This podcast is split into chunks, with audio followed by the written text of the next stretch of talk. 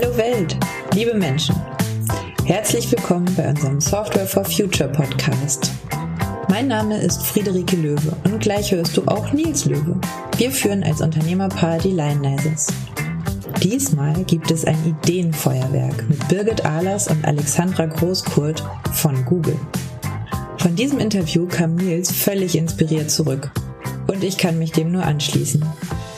Die Fülle an Daten von Google und die Ideen, was man im Hinblick auf Nachhaltigkeit damit anstellen kann, das Solarpotenzial von Gebäuden abschätzen, Wälder aus Satellitendaten beurteilen. Ich will gar nicht zu viel verraten. Hörst dir selbst an? Ich wünsche dir ganz viele inspirierende Gedanken.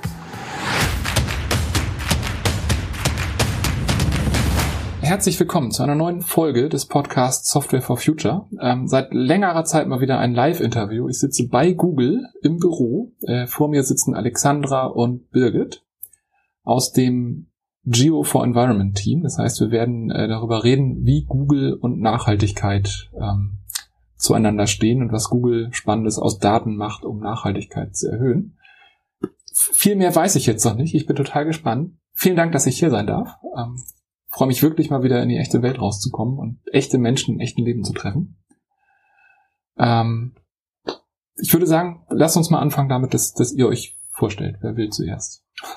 Ähm, ich starte mal. Also erstmal herzlich willkommen und wir freuen uns auch total, dass du äh, persönlich hier bist und wir dich hier begrüßen können. Ähm, ich fange einfach mal bei uns äh, gemeinsam an. Wir arbeiten seit ähm, über vier Jahren in äh, dem Team, was du auch gerade gesagt hast, Geo4 Environment. Und das ist ein ähm, Team, welches sich ähm, in der Region EMEA, also Europa, Mittlerer Osten und Afrika, ähm, sich mit Produktpartnerschaften ähm, beschäftigt. Und da haben wir die leitende Funktion im Bereich Sustainability, also im Prinzip alles so um rund um Klimaaktion in EMEA. Und wir sitzen natürlich in Hamburg, also konzentrieren wir uns natürlich auch auf Deutschland. So, und das tun wir natürlich gemeinsam im Jobshare. Das ist auch eine äh, für uns besondere Sache. Machen wir auch seit über vier Jahren. Das heißt, wir besetzen diese Position zusammen und deswegen sitzen wir auch heute hier zu dritt.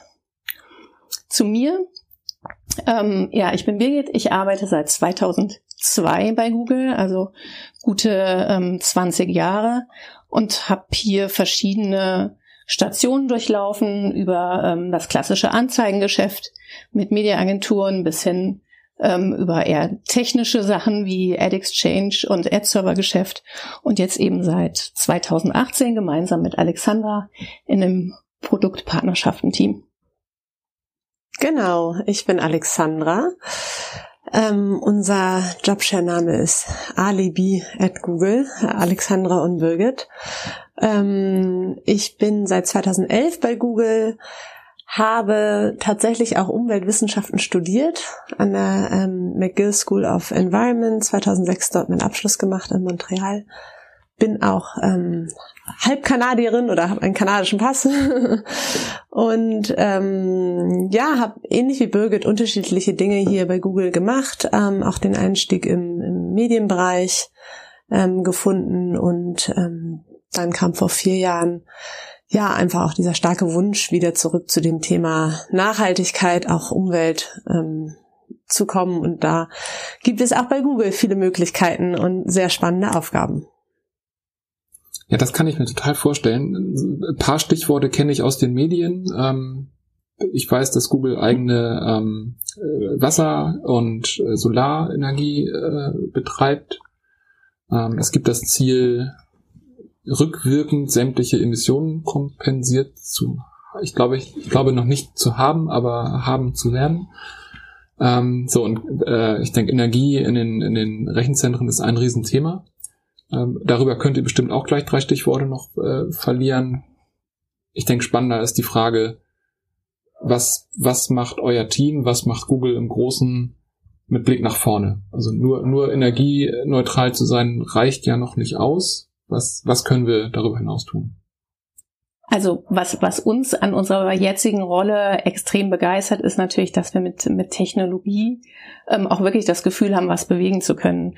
Ähm, Google hat sich auch sehr ambitionierte Ziele gesetzt. Unser CEO hat dazu gesagt, dass ein bisschen wie eine Mondlandung, aber wir sind eigentlich ganz guter Dinge, dass wir das, ähm, dass wir das hinbekommen und haben drei Hauptbereiche, auf die wir uns fokussieren. Das eine ist Google als Firma. Das zweite ist unsere Produkte und unsere ähm, Features für unsere Nutzer.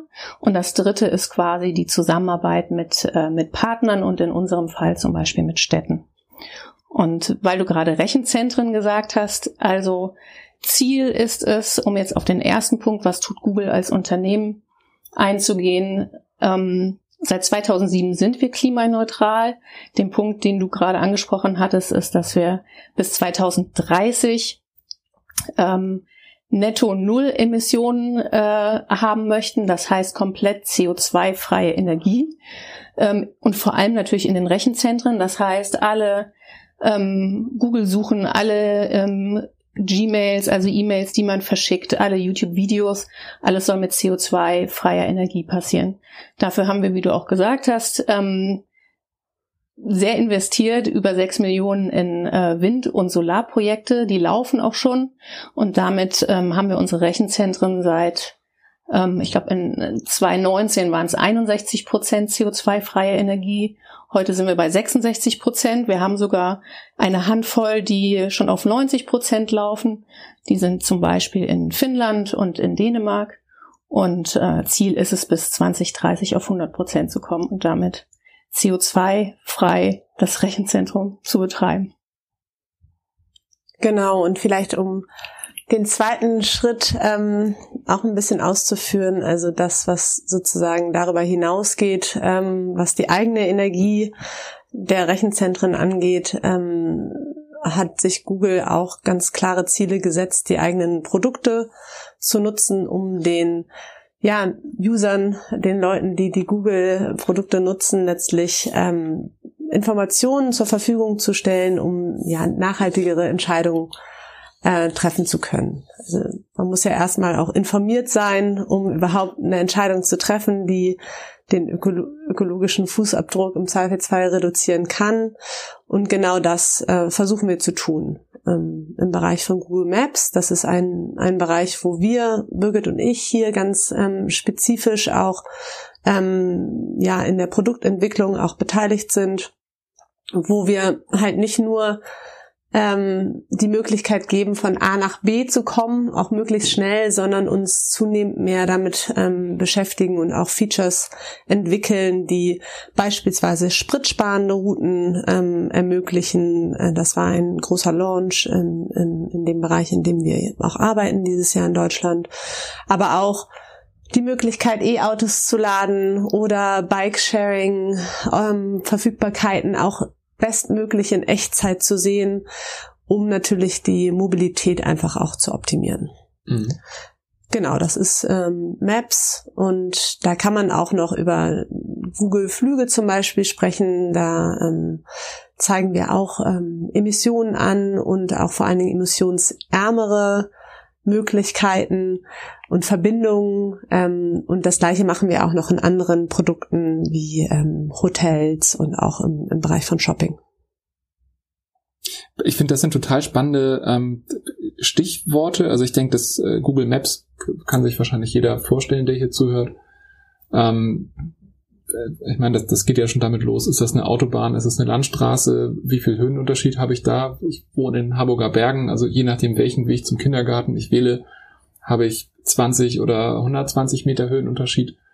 Ähm, wenn ich das richtig sehe, wenn ich heute Google Maps nutze, ist die nachhaltigste Route mittlerweile auch der Default, oder? Genau, das ist so. Also da hängt auch oder liegt natürlich auch ein Modell dahinter. Wenn der zeitliche Unterschied gravierend ist, dann ähm, kann es sein, dass wir auch das zur Option stellen ähm, oder entsprechend auch kennzeichnen. Aber genauso ist es im Moment, ähm, wie du es sagst. Und idealerweise kommen wir natürlich viel mehr dahin, auch in den Features, dass, ähm, dass, dass der Default die nachhaltigere Variante und Entscheidung auch ist. Mhm. Ja, finde ich cool. Ich meine, äh, seit ich Auto fahre, gibt es irgendwie Navis und es gab immer die Wahl zwischen äh, schnellster oder kürzester Route, aber dass die nachhaltigste Route eigentlich die nachhaltigste Wahl ist. Also die Variante hat ja eigentlich kein Navi bisher angeboten. Absolut. Also da tatsächlich wurden dort auch Preise gewonnen. das freut uns natürlich sehr. Und äh, zu der Geschichte gehört ja auch, dass es auch oft eine schöne Route ist und ähm, vielleicht auch eine stressfreiere. Also das ist ja auch was, was man hoffentlich ähm, ja, wir sprechen da ja auch immer noch übers Autofahren und natürlich ist es gut, dass man jetzt vielleicht eine nachhaltigere Route auch äh, mit dem Auto nimmt. Ähm, das wünschen wir uns auch sehr, aber bestmöglich ähm, schaffen wir es natürlich auch an, in anderen Mobilitätsbereichen oder auch Mobilität insgesamt hm, vielleicht ein bisschen nachhaltiger zu gestalten. Mhm. Ja, ich denke, da, da ist äh, Stichwort Daten genau das Thema. Du hast äh, Ladesäulen angesprochen. Ich fahre selbst ein E-Auto, also bemühe mich auch äh, nicht zu fahren, wenn ich nicht fahren muss, aber wenn ich Auto fahre mit dem E-Auto, Verfügbarkeit von Ladesäulen ist immer ein Thema. Ähm, wenn das in meinem Navi direkt eingebunden ist, erhöht, also verringert das einfach die, ähm, die Hürde. Genau, das ist eigentlich ein schönes Beispiel für die Arbeit, die wir in unserem Team unter anderem auch machen. Ähm, wir kooperieren halt wirklich mit den Partnern, mit den äh, Ladesäulenanbietern oder teilweise gibt es da auch Aggregatoren, die diese Daten aufbereiten, um diese Informationen halt in Google Maps zu integrieren, dass wirklich die User, die dann wie wir beide E-Autos fahren, ähm, auch da wieder bestmöglich in Echtzeit ähm, die optimale Information haben, weil wir ja auch wissen, dass Menschen A Informationen informationsgetrieben handeln und B ähm, je ja besser und aktueller die Informationen sind, ähm, desto eher bin ich vielleicht auch bereit, dann ähm, alternative Mobilitätsangebote zu nutzen. Mhm. Auch im Bereich von öffentlichen Verkehrsmitteln wissen wir, dass, dass das ein ganz wichtiger Punkt ist. Ja, das, äh, ich meine, S3 von hier äh, nach Süden kann sich, glaube ich, jeder vorstellen, der irgendwie Hamburg auch nur aus der Entfernung kennt. Ähm, ich ich versuche mal den Bogen zu spannen. Ihr habt im Vorgespräch gesagt, ähm, eins eurer großen Themen ist der Environmental Insights Explorer. Wenn wir jetzt von Google Maps ausgehen, dann zeigt mir die Karte ja momentan zum Beispiel an, wenn ich jetzt äh, nach, keine Ahnung, Hannover fahren will, ähm, aus den, aus den Nutzern, Nutzerinnen, Nutzern, die, die gerade fahren, weiß Google Maps, wo ist gerade wie viel Stau. Wenn ich das richtig verstanden habe, nutzt ihr jetzt weitere Daten, um darauf auf Environmental Insights zu gehen. Mehr weiß ich nicht, aber ich bin total gespannt, was dahinter steckt. Ja, super. Also du äh, bist sehr datenaffin. Das freut uns sehr. Das ist tatsächlich ähm, äh, erstmal komplex, ähm, aber ich versuche es noch mal einfach zu, zu erklären. Ähm, der Environmental Insights Explorer ist ähm, eine Plattform oder ein Tool, ähm, was wir im, im Moment vor allen Dingen Städten zur Verfügung stellen, wo wir Daten, Umweltdaten ähm, insbesondere im Moment Emissionsdaten, ähm, ja, den Städten zur Verfügung stellen, die im Bereich Transport oder Verkehr auf den Daten beruhen, die du gerade genannt hast. Also auf den Daten, die wir durch Google Maps ähm, erheben, aber auch kalkulieren die Modelle dahinter. Und da muss man sagen, wir arbeiten schon lange mit Städten zusammen und das war immer eine Kern Frage bitte von den Städten, könnt ihr uns ähm, ja diese Daten teilen beziehungsweise Insights aus diesen Daten zur Verfügung stellen. Und genau das wird über diese Plattform gemacht. Ähm, und das ist wirklich auch ein Novum, muss man sagen, dass Google diese, diese Daten zur Verfügung stellt, in Klammern im Moment den Städten. Ähm, Genau, und das ist, sind sozusagen die Verkehrsdaten. Darüber hinaus zeigen wir noch andere Umweltinformationen, wie zum Beispiel Solarpotenzial auf den Dächern. Das sind ähm, Informationen, die, die wir aus unseren ähm, Luftaufnahmen zur Verfügung stellen können. Ähm, teilweise auch sogar hochauflösend. Also auch da wirklich ähm, ein großer Mehrwert für die Städte, die das dann ähm, ja in hochauflösenden Satellitenbildern wirklich dann ähm, teilweise auf Straßenebene sich anschauen können. Und bestenfalls das Solarpotenzial, das kalkulieren wir auch schon, aber manchmal ja nutzen die Städte dann entweder unsere Kalkulationen oder legen da nochmal andere Faktoren zugrunde. Und auch ähm, Gebäudeemissionen, Emissionsdaten werden dort ähm, ja, berechnet, modelliert. Ähm, wir können auch über die ähm, Luftaufnahmen und dann über Modelle sehen, wie hoch, äh, wie viele Stockwerke sind da. Wir wissen aus Google Maps, sind das privat genutzte oder öffentlich genutzte ähm, Gebäude und ja, das alles ähm, äh, soll die Städte darin unterstützen, möglichst gute lokale Maßnahmen zur ja, Reduzierung von Emissionen ähm, zu, zu tätigen. Wir wissen auch, dass viele Städte extrem gute Daten haben, aber wir haben auch das Feedback bekommen, dass diese Daten, die werden jährlich aktualisiert, beruhen natürlich immer auf den gleichen Modellen, sind kostenfrei. Also das ist wirklich was, ähm, wo wir sehr viel Energie gerade reinstecken, um das möglichst ähm, ja nutzbar und vor allen Dingen auch ähm, effektiv zu machen. Hm. Ich, ich finde gerade Solarpotenzial und ähm, Gebäudeemissionen total spannend. Ähm, also die Stadt Hamburg hat sich ja ein sehr ambitioniertes Klimaschutzkonzept gegeben. Ich bin im Wirtschaftsverein im Hamburger Süden mit im Vorstand aktiv. Also der Bezirk Harburg hat sich ein noch ambitionierteres äh, Ziel gesetzt. Und da, also da weiß ich, dass äh, irgendein Ingenieurbüro per Hand diese ganzen Solarpotenzialdaten erhoben hat. Ähm, habt ihr dann ab, also gibt es da Abgleiche? Also wisst ihr, ob eure Modellierung und deren Berechnung äh, deckungsgleich oder, oder nah beieinander sind? Ja, also wir haben ja auch im Vorfeld kurz über Daten gesprochen und ähm, wenn man un auf unterschiedliche Arten und Weisen Daten erhebt, dann bekommt man sehr oft natürlich auch unterschiedliche Ergebnisse. Und das ist auch beispielsweise, wenn wir jetzt im Verkehr bleiben, auch dort so, ähm, die Städte machen das sehr unterschiedlich, manchmal über Zählmethoden, teilweise aber auch über Umfragen, die ähm, teilweise auch national äh, stattfinden und dann machen die Städte nochmal Tagesumfragen, um da so ein, so ein Gefühl dafür zu bekommen, beispielsweise wenn es um ähm, ja, Radverkehr oder auch Fußverkehr geht.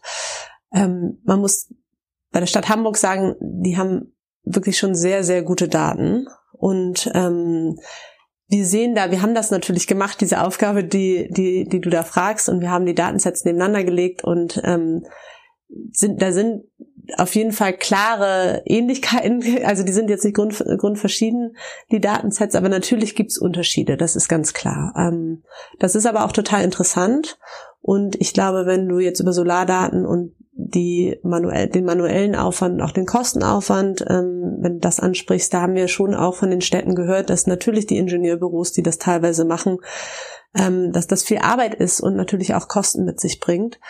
Ähm, und genau, das können teilweise die Städte, die das vielleicht jetzt noch nicht äh, machen oder sich äh, die, die Budgets auch nicht zur Verfügung haben. Das ist natürlich ein Angebot auch von Google, da dann die Daten von, äh, von dem Environmental Insights Explorer zu nutzen. Mhm. Ja, spannend, weil ich meine, also bei Solar jeder Quadratmeter zählt, muss man einfach sagen. Und also lieber gestern als heute. Und äh, klar kann sich das ein Bezirk wie Harburg vielleicht leisten, so ein Klimaschutzkonzept zu machen und das von einem Ingenieurbüro ausrechnen zu lassen. Aber letztendlich jede Scheune äh, überall kann dieses Potenzial haben. Und jetzt weiß ich nicht, ob äh, Stade Bützfleet sich auch diese Mühe macht, diese Daten zu erheben. Genau, also die Daten sind verfügbar für ja 20.000 Städte global. Ich glaube, wir werden das jetzt für 40.000 Städte global ausrollen. Also da muss man auch immer noch im Tool gucken. Das wird immer weitergehen. Auch ähm, dieses, diese Plattform wird sich immer weiterentwickeln. Das ist der Anfang. Ähm, aber es ist halt ein wahnsinnig spannender Anfang, weil wir, wie gesagt, diese Daten, die wir ähm, vorher nicht so äh, zur Verfügung gestellt haben, jetzt ähm, auch noch besser aufbereiten und wirklich gezielt für letztendlich den Umweltschutz und das Klima auch weitergeben. Dann habe ich jetzt eine total ketzerische Frage an der Stelle. Wie beißen sich da äh, Klimaschutz und Datenschutz? Also, gerade Hamburg hat ja auch einen sehr ambitionierten Datenschutzbeauftragten. Äh, ich bin Softwareentwickler, ich weiß, wie man, ähm, wie man Daten auf eine Weise anonymisieren und pseudonymisieren kann, um, um diese Metadaten sicher zur Verfügung zu stellen. Ist das ein Problem, auf das ihr stoßt, oder? Also die Daten im ähm, Environmental Insights Explorer sind ähm, nur verfügbar, auch da jetzt kurz über die Google Maps Daten sprechend, ähm, für ähm, also nicht unter 20.000 Menschen in dem Gebiet. Ähm, also da ist der, wir sagen auf Englisch Threshold, also die Grenze auf jeden Fall ähm, klar umrissen und ähm, wir äh, haben da die größten äh, oder legen da wirklich den äh, absolut höchsten Schutz auch intern, was diese Daten angeht, bevor wir das rausgeben an. Ähm, da, das wird modelliert, das sind keine personenbezogenen Daten, also wirklich in gar keinen Fällen. Das sind ähm, Mobilitätsdaten, die wirklich sehr hoch aggregiert werden. Und ja, im Bereich von Solar- und Gebäudeemissionen müssen wir, glaube ich, jetzt nicht über Datenschutz sprechen. Hm. Nee, spannend, aber also ich kann mir einfach vorstellen, ähm, das ist so ein, so ein total gutes Beispiel für, man will etwas gut machen und Solarpotenzial nutzbar machen ist eine total gute Sache. Datenschutz ist auch ein total hohes Gut und an der Stelle kann ich mir einfach vorstellen, dass es Konflikte gibt, wo man einfach zwischen abwägen muss, ja. Ja, ja und das die also die Diskussion oder die ähm, Unterhaltung haben wir natürlich auch zum Beispiel mit den Städten, die auf der einen Seite natürlich gerne das noch viel granularer hätten, weil wir wissen auch, dass Klimamaßnahmen halt sehr lokal umgesetzt werden müssen auch. Und auf der anderen Seite sind wir natürlich ähm, sehr darauf bedacht, dass das ähm, ja immer noch äh, absolut datengeschützt passiert. Hm. Ähm, habt ihr weitere Beispiele, über die wir vielleicht noch reden sollten? Also Alexandra sagte ja gerade, die, die drei ähm, Hauptbereiche im IAI, also im Environmental Insights Explorer, sind ja diese ähm, Verkehrsemissionen, Gebäude und das Solarpotenzial. Dann gibt's da aber auch noch ähm, so ein bisschen die äh, Bereiche, mit denen wir so ein bisschen äh, experimentieren und so ein bisschen testen. Dazu gehört zum Beispiel was, was jetzt im Laufe des nächsten Vierteljahres auch für Deutschland kommt. Das nennt sich Baumbestand. Das ist das eine. Das zweite, ähm, was auch schon für drei Städte verfügbar ist, ähm, ist das Thema Luftqualität. Ähm, nennt sich ähm, Airview. Also Airview ist quasi das Projekt, was wir machen. Und das ist auch was, was wir hier lokal mit der Stadt Hamburg machen. Da geht es im Prinzip darum, dass wir ähm, mit der Hafen City Universität in äh, Hamburg hier mit dem City Science Lab zusammenarbeiten und auch mit der äh, mit der Stadt, also mit quasi einer Arbeitsgruppe ähm, von verschiedenen Ministerien der Stadt und ähm, Behörden und es fährt quasi für über ein Jahr. Wir haben letztes Jahr im September gelauncht. Seitdem fährt ein Street View ähnliches Auto, was aber ausgestattet ist mit einer Luftqualitäts äh, Sensorbox, die auf dem auf der Rückbank steht und quasi so einen Schlauch äh, hinten zum Fenster hat, so dass sie auf ähm, so ein bisschen auf Straßenebene die Luftqualität misst, verschiedene ähm, Luftschadstoffe, sechs verschiedene. Und mit dem Auto fahren wir ähm, ja so gut jetzt eineinhalb Jahre durch Hamburg und haben eben mit dieser Arbeitsgruppe besprochen, welche Straßen besonders im Fokus sind, welche Fragen die Stadt zum Beispiel auch beantwortet haben möchte durch die Daten, die wir dann erheben. Und ähm, wir sind im Prinzip wir stellen das Auto zur Verfügung und wir sammeln. Das ist ein wissenschaftliches Projekt mit der Uni und die Uni und also die HCU und die Stadt arbeiten im Prinzip zusammen, um dann mit den Daten den nächsten Schritt zu machen und die so zu modellieren und mit einfließen zu lassen, dass es ähm, möglichst sinnvoll ist für ähm, Stadtplanung, Verkehrsplanung und hm. so weiter. Spannend. Ich, also ich, ich glaube, diese ähm, Street View Autos hat wahrscheinlich jeder, jeder, der hier zuhört, schon mal irgendwo äh, gesehen. Ähm, dass man die jetzt nutzt, um, um Luftdaten zu messen, wäre ich nicht drauf gekommen. Finde ich aber total cool. Ähm, habt ihr da nach vorne rausgedacht, einen Plan, wie man diese Daten, also wie bei Google Maps mit den, mit den äh, Live-Verkehrsdaten, also wie man zu diesen Daten quasi crowdbasiert kommt? Also es ist jetzt nicht so, dass von den Airview-Autos schon wahnsinnig viele fahren. Es ist im Prinzip so, dass einige der Street View-Autos, und das sind circa 50 global, mit diesem Sensor ausgestattet sind. Mhm. die fahren aber quasi in der Street View äh, Mechanik. Also da geht's ja darum, dass man ähm, möglichst zügig die Straßen abfährt, um eine aktuelle Karte auch für Maps zu haben und die Maps-Daten auch aktualisiert zu haben.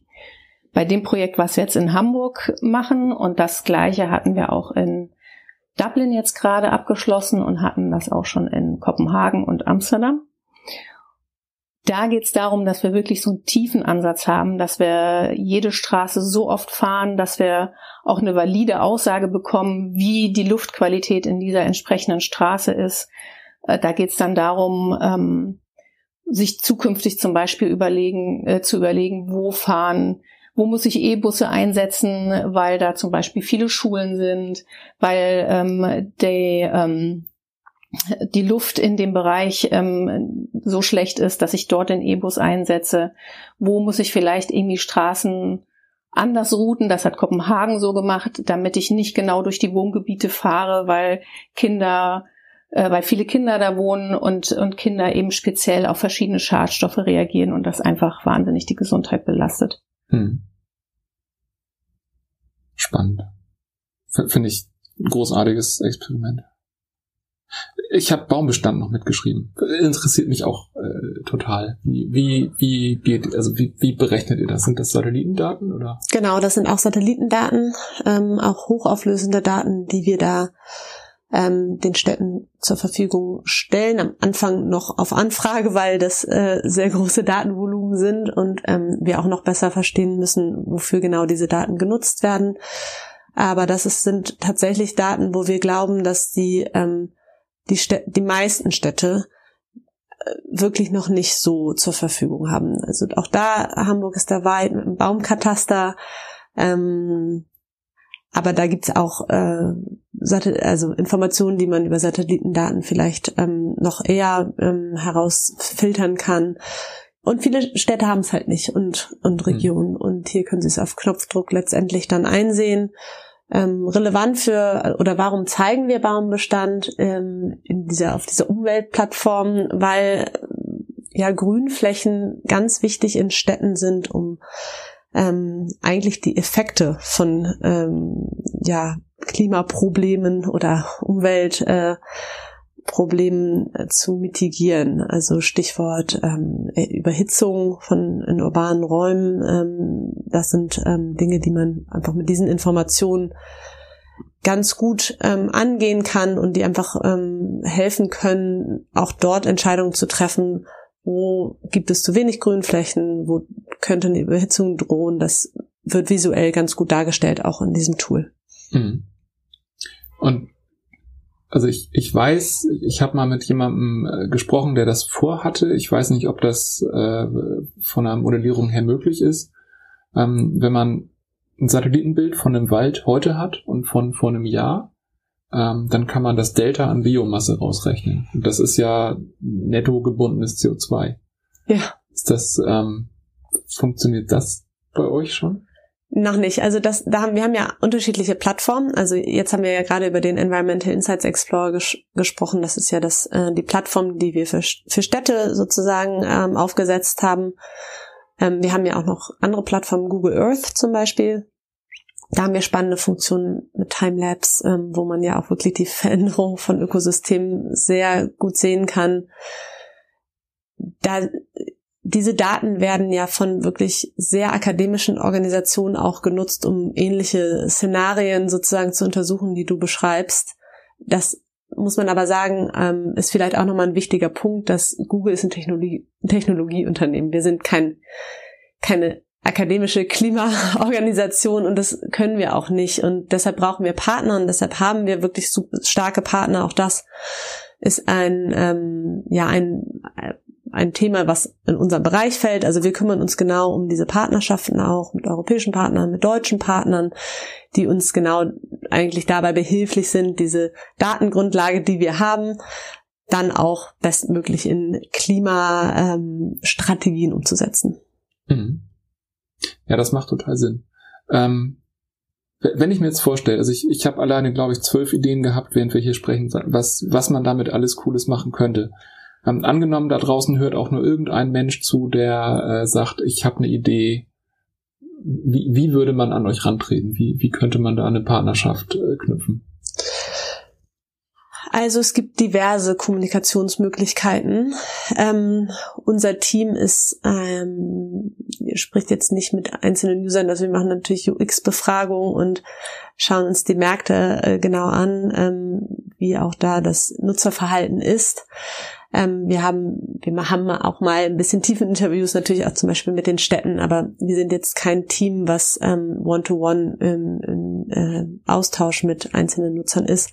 Aber über Google Maps kann man in Kontakt treten. Ähm, wir haben Social-Media-Kanäle, ähm, wo äh, unsere Kommunikationsteams, die übrigens auch wirklich aufgeteilt sind für jedes Produkt, extre extreme äh, Produktkenntnis haben, also wirklich auch Experten sind, ähm, die das die darauf wirklich auch ähm, spezialisiert sind, dort dann ähm, ja in Kontakt zu treten und auch die Ideen sozusagen äh, zu Google reinzutragen. Aber das mhm. ist nicht was, was jetzt unser Team macht.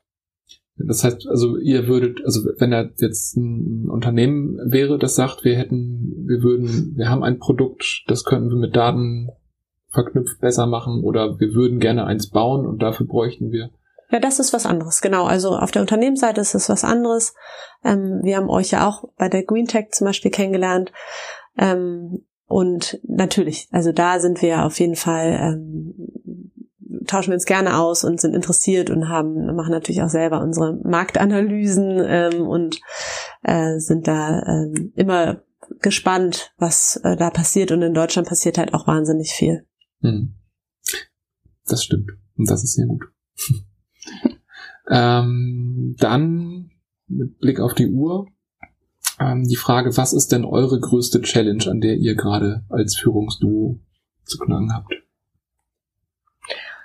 Also ich glaube, die größte Challenge ist, dass wir, also wir wissen, dass wir mit Technologie viel bewegen können und dass wir einen wirklich guten Beitrag leisten können wir erwischen uns oft dabei, dass wir manchmal noch ein bisschen zu ungeduldig sind und es uns manchmal irgendwie noch nicht schnell genug geht.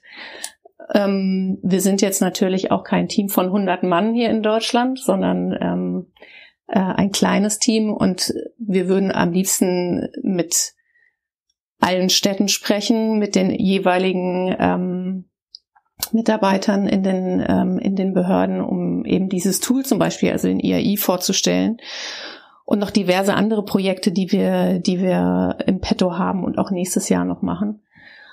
Aber ähm, da würde ich sagen, das ist, das ist eine Challenge, da ein bisschen äh, geduldig zu sein. Manchmal malen die Mühlen ja auch ähm, ein wenig langsamer in Deutschland und da finde ich aber trotzdem, wir haben jetzt dieses Jahr ähm, den Piloten gestartet und haben, sind jetzt einfach mit, mit gut 20 Städten einfach mal in den wirklich engen Austausch gegangen in Deutschland und haben da wirklich sehr, sehr gutes Feedback bekommen, auch für unsere Produktteams, was wir dann jeweils auch wieder zurückgeben können, ähm, wie man auch gerade für Deutschland ähm, an dem Produkt noch ähm, arbeiten kann, damit das noch besser von den Städten genutzt werden äh, kann. Alexandra hat ja schon gesagt, das ist das eine sind granulare, granularere Daten und das andere sind natürlich so ein bisschen die Frequenz der Daten. Also ein Thema ist zum Beispiel gewesen das 9-Euro-Ticket, jetzt einfach diese ganzen Verkehrsemissionsdaten zu vergleichen, April, Mai, Juni, Juli, August, um einfach zu sehen, wie sich dieses 9-Euro-Ticket ähm, ausgewirkt hat. Das sind natürlich irgendwie spannende Themen, die die Städte und Verkehrsverbünde interessieren, mit denen wir dann ja auch sprechen. Mhm. Das kann ich mir total gut vorstellen. Also ähm, zum einen, was man aus solchen ich sag mal, lokalen Ereignissen wie diesem 9-Euro-Ticket, was man da rausziehen kann. Zum anderen Geschwindigkeit. Ähm, ich hatte ja äh, vom Bezirk Harburg ähm, erzählt, von diesem Klimaschutzpaket. Ähm, mein Sohn geht auf, ich glaube, das ist die größte Grundschule im Bezirk. Und die hat in diesem Klimaschutzpaket das größte ausgewiesene Solarpotenzial aller Schulen. Und ähm, ich kenne jemanden, die betreiben eine Plattform, über die kann man Peer-to-Peer-Stromvertrieb machen. Es gibt einen super guten Elternverein. Ich habe mit dem Schulleiter gesprochen, der hat gesagt, nehmt mein Dach, äh, geht los. Wir hängen am Gebäudemanagement. Mhm. Also das ist jetzt ein Jahr her. Alle wollen, auch die Bezirksamtsleiterin sagt, super äh, Beispiel, super Projekt machen. Gebäudemanagement sagt, wir haben einen Plan, wann auf welche Schule welches Solardings kommt und da taucht Harburg halt in ein paar Jahren auf. Ähm, also Aber dann, dann kämpfst du genau mit dem gleichen, mit der gleichen Challenge, die wir manchmal ja, für mich ist das halt nicht mal mein Hauptjob, sondern einfach eine Sache, wo ich nebenbei dachte, da könnte man irgendwie ein gutes Projekt auf die Straße bringen. Also ich, ich kann mir das extrem gut vorstellen, äh, gegen welche Windmühlen die da ankämpft. Ähm, wir haben schon ganz viele Sachen genannt, ähm, die wir auf jeden Fall verlinken werden. Gibt es weitere Quellen, die ihr explizit nennen wollt, die wir in die Episode aufnehmen sollen, wo sich Interessierte Menschen äh, durchlesen, durchklicken können. Also die Links, die wir, ähm, die wir dir dann irgendwie auch schicken, die sind alle relativ lang, muss ich gestehen. Es gibt da zum Beispiel den Klima-Hub, ähm, der ist auch dieses Jahr gelauncht. Da stehen recht viele Initiativen drauf. Also auch was wir mit Partnern machen. Da steht äh, natürlich der IAI drauf, äh, Projekt Airview. Da stehen Cloud-Aktivitäten drauf. Also auch wie wir mit mit Cloud ähm, Technologiefirmen dabei unterstützen, einfach ihre CO2-Emissionen zu messen und Maßnahmen zu ergreifen. Und ähm, ja, also der IAI natürlich äh, hat auch einen relativ langen Link, also insightsustainability.com. Ich glaube, das ist am besten, wenn wir, ähm, wenn wir dir das schicken. Aber der mhm. Klimahub und wir haben auch wirklich für Deutschland schon ein paar ähm, sehr spezielle, ähm, sehr spezielle Seiten entwickelt. Umweltbericht von Deutschland für 2022 ist auch sehr spannend. Das würden wir dir auch schicken. Mhm. Und vielleicht Kate Brand ist ja ähm, Googles Chief Sustainability Officer. Gibt ja keine weibliche Version im, im, Englischen. Und sie ist auch sehr aktiv in diversen ähm, Kanälen. Und das finde ich lohnt sich sehr. Ähm, wenn man sich wirklich dafür interessiert, was Google macht. Ähm, ja, ist Kate Brand, glaube ich, absolut die richtige, die das ähm, sehr klar und deutlich und ich finde auch sehr visionär beschreibt. Mhm. Oh, unbedingt. Ähm, vor den aktuellen Ereignissen rund um Twitter, auf welchem Kanal sollte man ihr da äh, heutzutage folgen? Gibt es noch einen Twitter-Account, den man sehen will? Es gibt einen Twitter-Account, aber es gibt vor allen Dingen auch ein YouTube, äh, eine YouTube-Seite ah. und ähm, Genau, also das ist ähm, das, diverse Kanäle, die da zur Verfügung stellen. Es gibt bestimmt auch eine Facebook-Seite. Ja. Das können wir dir im Nachgang nochmal zur Verfügung stellen. Aber YouTube ist mhm. auf jeden Fall die, der richtige Anlaufpunkt erstmal. Ja, cool. Ja, perfekt. Also werde ich alles verlinken und an alle, die hier zuhören, es gibt weitere Links, die wir jetzt hier nicht äh, auf der Tonspur genannt haben. Es lohnt sich, auf die Seite zu gucken. softwareforfuture.de dann, ja, letzte Frage, leider. Äh, wir sind schon ziemlich über die Zeit. Ich würde total gerne noch weiter fragen. Äh, gibt es jemanden, den ihr in einem Folgeinterview gerne hören würdet?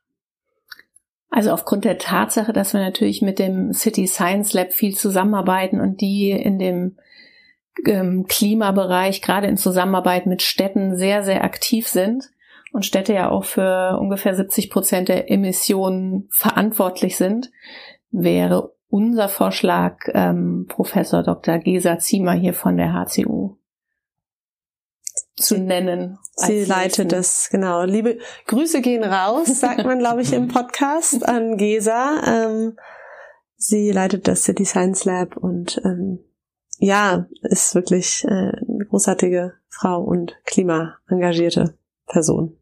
Cool. Ja, dann werde ich mich jetzt ähm, umgehend um einen äh, Podcast in, in, bei der HCU äh, bewerben. Cool. Ja, ähm, bleibt mir nur zu sagen, ganz vielen Dank äh, euch beiden für das total spannende Interview. Ich habe also ganz viel gelernt. Ich, hab, äh, ich bin total inspiriert. Ich ähm, glaube, wir sollten uns nochmal auf dem Kaffee zusammensetzen irgendwann im Nachgang. Sehr gerne. Das klingt super. Und jetzt zeigen wir dir mal ein bisschen das Google-Büro. super, ganz vielen Dank.